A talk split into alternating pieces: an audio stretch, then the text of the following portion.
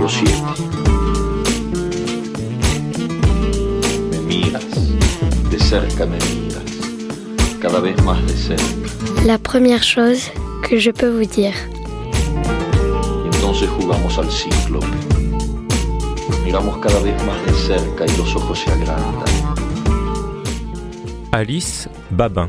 Se acercan entre sí, se superponen y los ciclos se miran, respirando confundidos.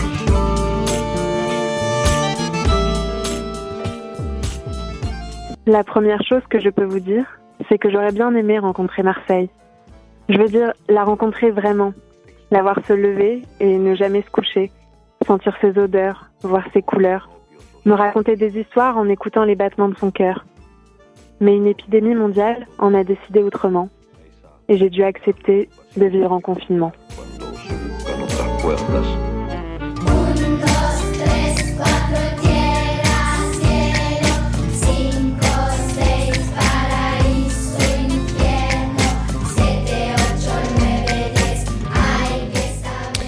Bonjour, bienvenue, bienvenue Roxana, Roxana Chemi, qui est avec moi dans le studio. Bonjour. Bienvenue Alice Babin, qui n'est pas avec nous, vous l'entendez peut-être déjà à sa voix. Alice, tu es en Bretagne Oui, bonjour. Bonjour Alice.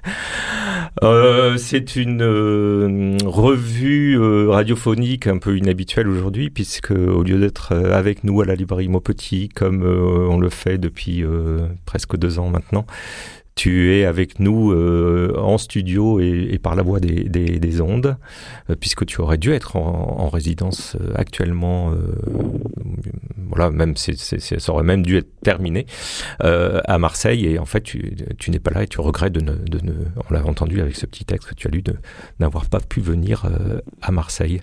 Tu es bien installé en Bretagne? Euh, écoutez, oui, je suis euh, dans la maison de ma grand-mère, euh, dans une chambre où tout grince, donc j'espère que ça va pas vous embêter.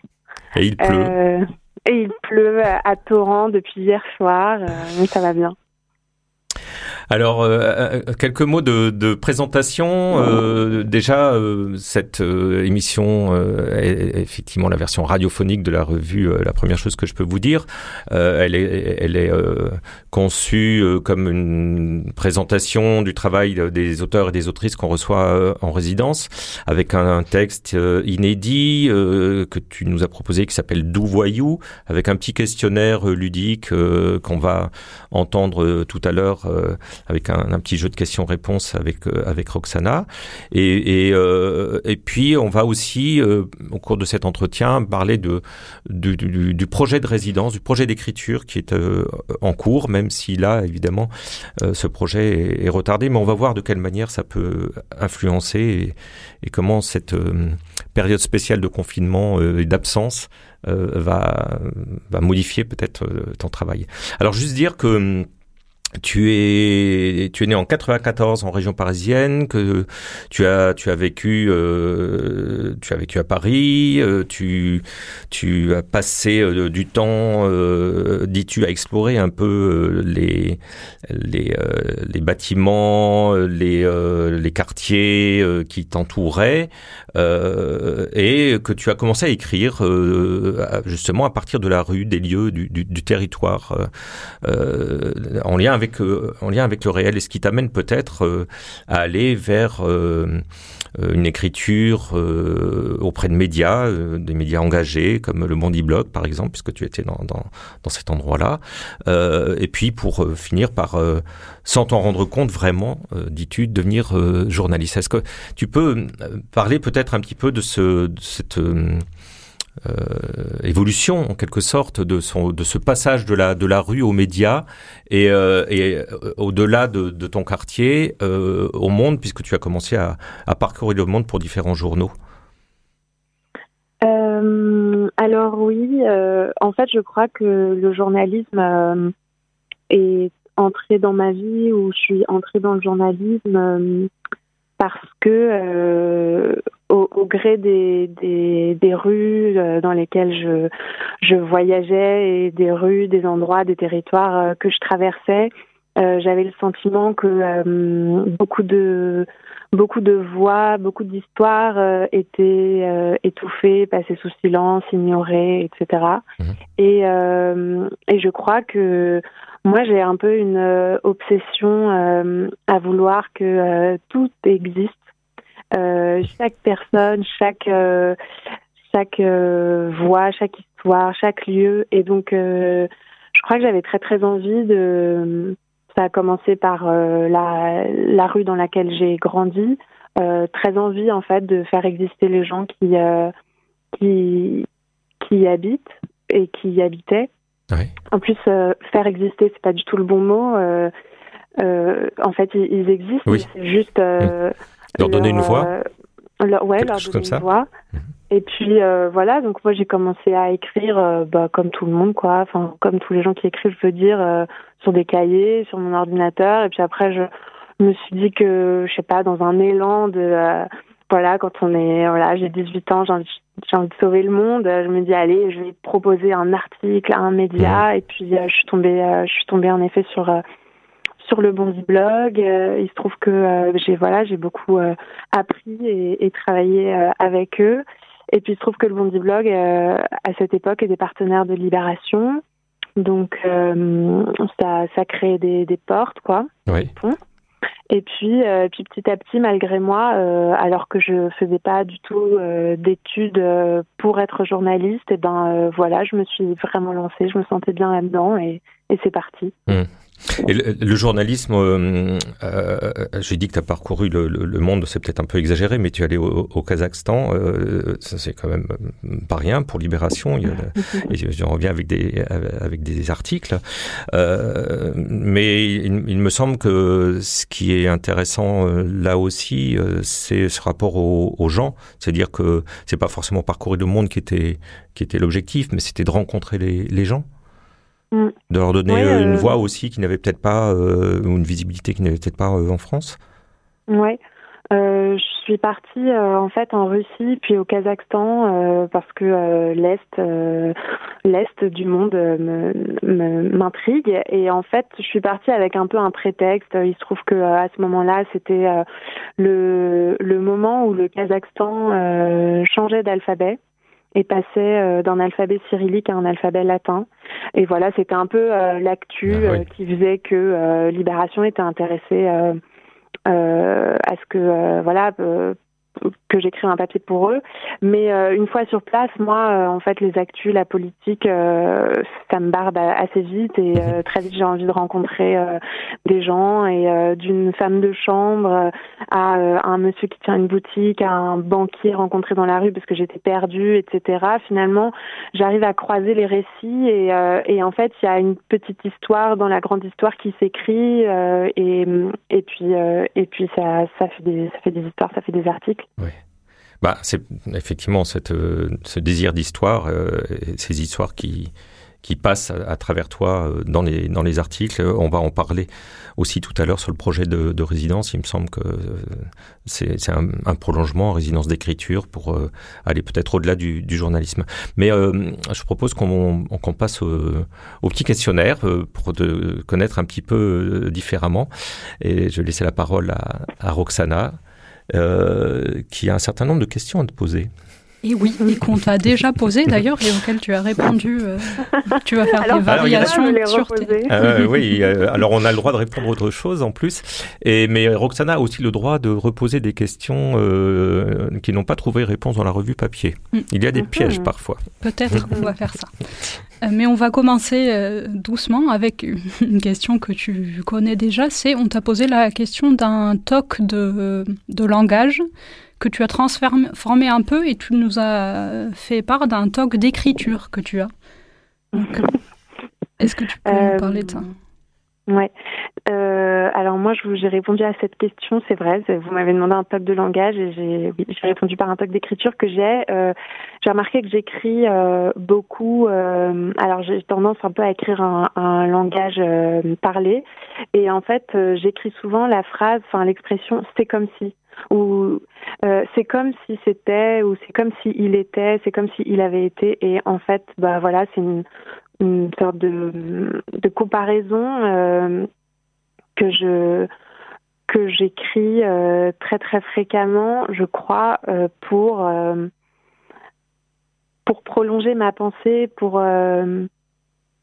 pour euh, comme si en fait euh, euh, ça me permet en fait de, de, de filer ce que je suis en train de dire et, d'élargir un peu le, le champ. Je vous disais tout à l'heure que moi j'ai un peu cette obsession de, de faire tout exister et j'ai aussi cette obsession que tout est lié. Et donc euh, quand j'écris quelque chose, j'arrive forcément à le lier à une autre chose. Et donc c'est comme si autre chose et c'est comme si autre chose et ça me ramène toujours à, à autre chose en fait. Et c'est peut-être aussi une, une explicitation un peu de ce que c'est l'écriture en fait. C'est c'est dire c'est comme si et rajouter des, des couches. Un peu. Ouais, ouais, des couches, c'est vrai, c'est le, c'est le bon mot. Il y a toujours une, une première euh, couche qui est, euh, voilà, je, je raconte euh, ce que je suis en train de me raconter de manière assez frontale, puis après, je vais, je vais, je vais soulever cette couche-là, puis je vais, je vais voir qu'il y a un truc derrière, et puis derrière ce truc, il va y avoir un autre truc, et en fait, ça, ça nous amène plus loin que, que la première idée, et je trouve que c'est ça qui est, qui est intéressant et que permet euh, cette, cette expression. Oui, et, peu- et tu enlèves et tu rajoutes en même temps alors. Et euh, est-ce que c'est est-ce que c'est là un peu aussi la différence pour toi entre un texte euh, de journaliste et un texte littéraire C'est les les c'est comme si ou, pas du tout? Euh, oui, ça ça a été une c'est toujours euh, une difficulté euh, d'ailleurs en ce moment j'écris de moins en moins d'articles de journalisme. C'est une difficulté pour moi de de me cantonner à un style journalistique qui qui n'est pas forcément euh, le lieu euh, des c'est comme si euh, de du prolongement en fait euh, et de la de la place à, à l'imaginaire etc enfin c'est c'est pas là où où on, on est attendu. Euh, donc euh, euh, donc oui je pense que tu as raison. C'est c'est peut-être euh, la différence qu'il y a entre le l'écriture littéraire et l'écriture euh, journalistique On enchaîne peut-être avec une autre question qu'on t'a posée, euh, c'est euh, celle d'un auteur ou d'une autrice fétiche. Et toi, tu as répondu, tu nous as parlé de Marguerite. Donc, tu l'appelles Marguerite, toi, c'est peut-être parce que vous vous connaissez depuis euh, longtemps déjà. Tu nous as dit dans ta candidature. Alors ouais, je peux vous, parler de Marguerite Duras. C'est un peu, ça me paraît tellement banal parce qu'on est, nombreux auteurs à, à, aduler cette personne tout en la, détestant secrètement. euh, moi, euh, c'est vrai que j'ai, une histoire qui date un peu avec Marguerite parce que quand j'étais euh, petite. en fait, je crois que c'est une auteure qui aime beaucoup ma mère, et donc j'entendais souvent parler de cette dame. puis on avait à la maison, on avait un, CD d'enregistrement où elle s'était entretenue avec des enfants. Je pense que je sais pas si vous connaissez, ce- c'est assez euh, assez connu. Elle leur demande euh, ce que c'est que leur rêve, ce que c'est que la vie, ce que c'est que la mort, ce que c'est que l'amour. Et j'écoutais ce CD en boucle. Et euh, j'aimais beaucoup en fait qu'elle donne la parole comme ça euh, à des enfants. Et euh, mais il y avait une chose qui m'intriguait, c'était que cette dame portait en fait le nom d'un animal. Pour moi, euh, à, à l'époque, je pensais qu'elle s'appelait Marguerite Duras. Et donc, Oh, je l'imaginais euh, dans sa chambre euh, ou dans le salon, euh, enfin bref, euh, à, à, à s'entretenir avec tous ses enfants. Et, et dans ma tête, j'imaginais vraiment un endroit où il y avait des rats et des souris partout qui gambadaient sur le plancher. Et donc, j'avais ce- ce- cet imaginaire et je me disais, mais cette dame est vraiment trop bizarre d'avoir euh, plein de, de rongeurs comme ça chez elle et à s'entretenir avec des enfants et tout. Et, euh, et puis voilà, euh, après euh, j'ai grandi, euh, j'ai appris qu'on prononçait le S et, euh, puis j'ai, commencé à me plonger dans, ce qu'elle écrit, qui à chaque fois me bouleverse parce que elle dit rien et elle arrive à tout dire quand même. Ouais. Oui, et tu nous as. Ce que moi j'ai trouvé beau dans ta réponse, c'est que tu nous parles de la manière dont elle dit. Tu, tu dis, elle pose des mots comme, comme des pierres, un peu avec une. Moi j'appellerais ça une, une assurance peut-être, ou un, un, Mm. un absolu presque. Est-ce que Mm. l'assurance c'est quelque chose que tu, tu cherches toi dans l'écriture ou dans la pensée ou, ou non? Euh, je crois que euh, oui, c'est ce que je trouve très fort dans, dans l'écriture de Marguerite Duras. Moi, euh, je, je crois que je tends vers ça, mais mais en fait, mon tic du c'est comme si vient casser en fait cette assurance parce que euh, en fait Marguerite Duras, elle met pas c'est comme si, elle met point et ensuite euh, elle part sur autre chose. Et, euh, et moi, j'ai besoin de ma béquille quand même pour prolonger le pour ouvrir, pour prolonger. Donc, je pense que je tends vers une assurance, mais que je veux, je veux pas non plus que les choses soient trop arrêtées, trop, trop solides, parce que, parce que tout est mouvant et que, et que c'est toujours mieux quand on en rajoute, quoi. Oui, et quand on hésite un peu. Peut-être. Euh, Est-ce qu'on écoute de la musique, Pascal On pourrait écouter de, de la musique. Gilali est prêt et il nous envoie un petit peu de son.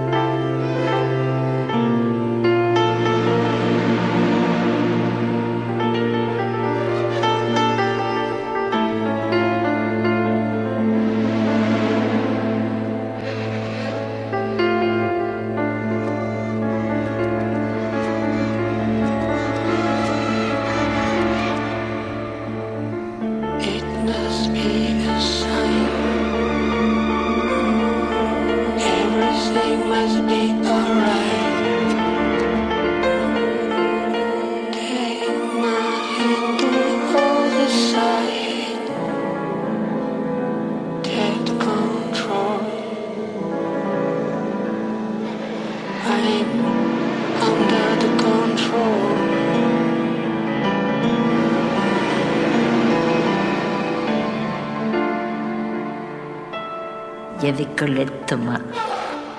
Alors ça, Colette Thomas, c'était une petite merveille. Elle avait une petite jupe plissée, écossaise, un chandail blanc. Elle était blonde. Et elle avait l'air vraiment d'une petite jeune fille, quoique on pouvait lire dans son regard toute l'émotion. Mais quand elle lisait Arthur, ça c'était sublime. Pour moi, c'était sublime.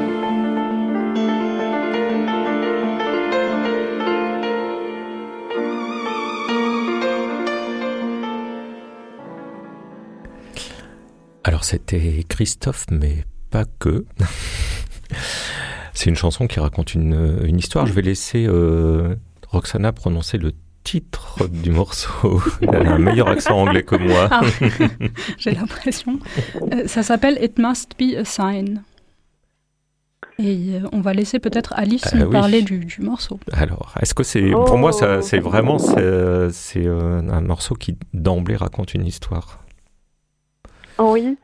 Euh, ah là là, bah là, vous, me- vous me posez une colle. euh, si vous voulez que je vous parle de ce morceau, parce que en fait, j'aime ce morceau, mais je suis incapable d'expliquer pourquoi je ne comprends rien à ce morceau, en fait, surtout. Euh, il parle en anglais, il y a cette vieille dame, on ne sait pas d'où elle sort, euh, qui nous parle d'une Colette Thomas. Euh, J'ai cherché sur Internet, hein, Colette Thomas, c'est une, une comédienne pas, pas très connue.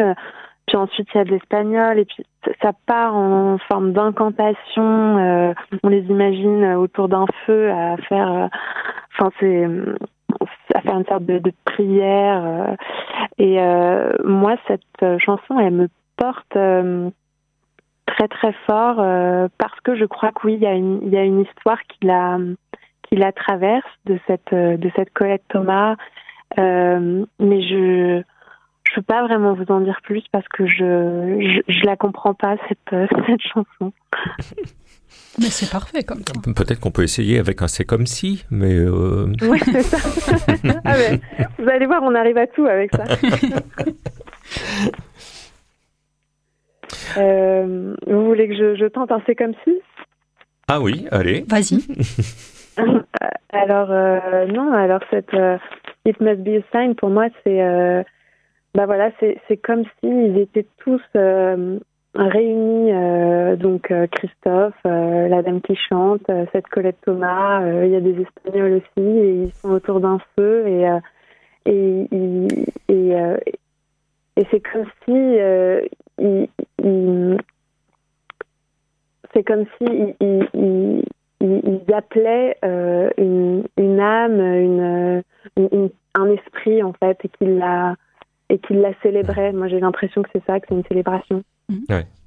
Une incantation même, tu avais dit tout au départ, et je pense que ça, ça correspond Mm. effectivement pas mal. Alors c'est très frustrant de de- d'interrompre. euh, déjà, on a commencé pas tout à fait au début, et on a interrompu. euh, en plus, il y avait des petits soucis techniques euh, sur le sur le son. Euh, ce morceau, mais on invite tout le monde à aller euh, l'écouter en entier. Puis c'est bien de parler de Christophe et d'écouter Christophe en ce moment. Mm. Il reste une question, Roxana, ou plus Il reste une question. Euh, celle du coup de cœur artistique, peut-être. On va continuer par celle-là. C'est un documentaire dont tu nous as parlé qui s'appelle Il n'y aura plus de nuit. Mhm. C'est euh, c'est quoi ce documentaire? Euh, alors, euh, je l'ai découvert euh, sur euh, le site euh, de documentaire euh, tank.fr. Et donc, euh, Il n'y aura plus de nuit, c'est un, un documentaire qui a été réalisé par Eleonore Weber. Et euh, en fait, euh, Eleonore Weber, euh, je crois qu'elle a fait ça euh, là récemment en 2020. Euh, elle s'est servie de de d'un fond d'images en fait qui proviennent d'hélicoptères en Afghanistan, en Irak, en Syrie. Euh, et en fait, euh, ces, vidéos, euh, ces images dans son court métrage sont sont des images en fait que, que filment les hélicoptères qui survolent euh, ces territoires pour s'assurer que les soldats, enfin c'est un peu des garde-fous quoi, pour s'assurer que les soldats ne tirent pas n'importe où, n'importe comment. Bon là en fait on voit dans le documentaire que, que c'est des très mauvais garde-fous. Euh, et, euh, et en fait, euh, en fait, Eleonore Weber s'est dit, mais c'est incroyable toute cette bobine d'images euh, qu'il y a euh, sur, sur, sur, sur ces caméras. C'est- du cinéma, c'est pas seulement euh, des caméras de surveillance. Mm. C'est du cinéma, c'est des films et ça raconte quelque chose. C'est du off, mais ça, ça raconte quelque chose. Et donc en fait, elle a, elle a mis euh, bout à bout euh, plein de morceaux euh, de, de, ces vidéos qui sont, je crois, qui sont, je crois, enfin visibles et visionnables, qui sont libres de d'accès, quoi. Et puis elle fait, elle fait réagir un ancien. un ancien soldat sur ses vidéos et elle le fait réagir et par- sur ses réactions. Euh, elle elle, a- elle euh, elle parle elle raconte. Et en fait donc il y a, il y a trois voix. Il y a la voix de la vidéo qui survole euh, ces pays en guerre dévastés. La voix d'un soldat qui est très froide très carrée en anglais. Et puis et puis sa voix à elle euh, qui, euh, qui se rapproche un peu euh, justement du ton Marguerite Duras, très euh, sujet verbe complément point. Et, et ça forme une sorte de poésie un peu euh, macabre parce que bah parce qu'en fait euh, ces, ces hélicos là euh, tirent euh, à tout bout de champ euh, sur dès qu'ils voient quelqu'un quoi. Et, et j'ai trouvé que c'était encore une manière de bah, de raconter des histoires à partir d'un matériau qui qui, à partir de matériaux qui, qui ne sont pas censés en être. Ouais, c'est des images réimaginées, euh, réexaminées avec ta technique du c'est comme si, en fait. Peut-être. Euh, Moi, il me semble que c'est quelque chose que qu'on peut effectivement euh, souligner dans la manière dont tu parles de ton travail d'écriture, même si il est très neuf pour toi de l'imaginer peut-être sous l'angle littéraire et, euh, non plus forcément journalistique à ta manière, euh, qui est quand même celle de raconter des histoires. Je trouve que le, point commun, c'est justement ces histoires dans les histoires, c'est les visions et les histoires euh, qui sont réimaginées à partir d'un lieu ou d'une histoire déjà existante, comme s'il y avait des couches comme si, c'est moi, je m'y mets aussi, comme s'il y avait des, des, couches, effectivement, dont parlait Roxana euh, tout à l'heure, euh, multiples et, et, sans fin, euh, et il y a toujours des, des histoires. J'ai l'impression que le, le, projet que tu souhaites mener, que tu souhaitais mener à la Marelle, et on va voir si tu arrives à le réaliser déjà un peu hors résidence, où il, ou s'il faut absolument que tu viennes à Marseille pour le faire, nous en tout cas euh, on t'attend. Euh, cette euh, idée de t'installer dans un bar parisien et d'observer ce qui se passe et d'écouter les histoires euh, n'est finalement pas proche de tout ce que tu nous as déjà raconté. Est-ce que tu veux parler de ce projet d'écriture qui, qui, est ton projet d'écriture propre? Oui, je peux, je peux vous dire que euh, comme euh, le, le Covid-19 en a décidé autrement, et eh ben je me suis pas, euh, j'ai pas profité du confinement pour pour me mmh. mettre dans ce projet d'écriture là. Je, je, peux je peux en dire deux mots. en fait, euh, l'idée m'est venue euh, bah, dans la rue euh, à côté de chez moi.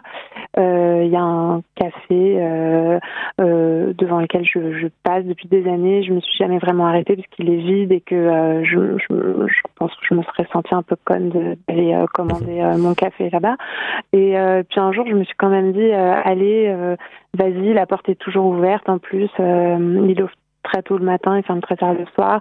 En fait, au-dessus, c'est un hôtel euh, sur plusieurs étages. Mmh. Et euh, donc un jour, je suis rentrée, je suis restée assise super longtemps sans que personne ne vienne prendre une commande. Euh, mais je j'ai rien demandé, j'ai attendu. Puis finalement, euh, j'ai dit un café, il m'a ramené mon café, puis il est reparti. Et j'étais toute seule dans le café, il y avait personne au bar, etc. Et puis j'ai refait ça deux fois, trois fois. Et puis euh, Parfois, il y a, y a des, des, hommes euh, qui, euh, qui venaient aussi boire un coup. Et, et en fait, j'écoutais, j'ai quasiment parlé à personne. Euh, et puis, j'écoutais ce qui se passait. Et en fait, euh, j'ai découvert que euh, voilà, c'est un, c'est un café-hôtel dans lequel vivent des, des, enfin voilà, une grande population immigrée qui a varié en fonction des époques et de l'histoire.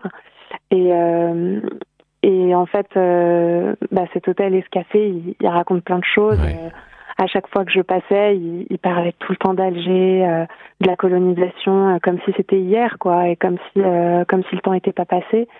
Et, et c'est un temps un peu suspendu comme ça que mmh. que j'aimerais capter dans un récit. Et, et, toutes ces histoires qui se croisent, histoires individuelles, euh, mais l'histoire avec un grand H euh, euh, que j'aimerais écrire. Mais voilà, j'ai, j'ai, je me suis pas lancée là-dedans finalement tout de suite parce que, et ben, ouais. parce qu'en fait, je me suis dit, bah, je vais je vais je vais me plonger dans un dans une autre histoire qui qui, qui, me, qui me prend la tête euh, depuis plusieurs années et, euh, et, euh, et, et, en fait il fallait que je me lance et ce confinement euh, a été a été un peu le, le go.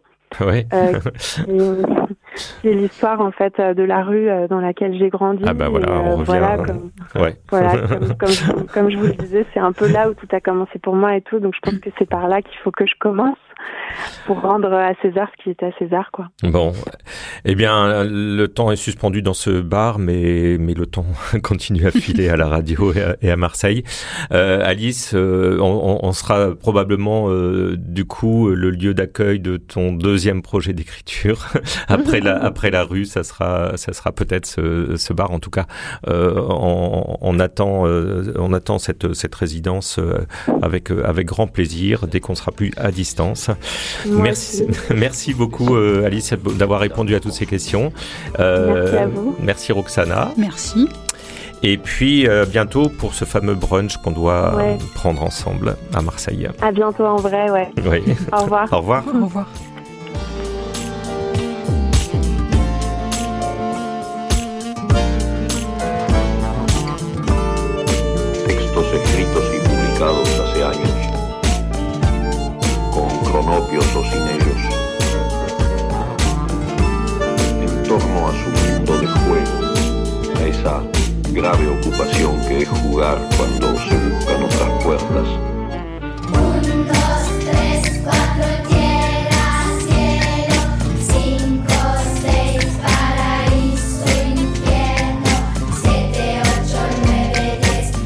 Première chose que je peux vous dire est une revue, radio et papier, dont le titre est inspiré par la première phrase de La vie devant soi, le roman de Romain Gary et Mila Jarre. Production, Radio Grenouille et La Marelle. Présentation, Pascal Jourdana. Voix, Manon et Violette. Suivi de production, Fanny Pomarède, La Marelle, et Pauline Gervais, Radio Grenouille. À la technique, Jean-Baptiste Imbert.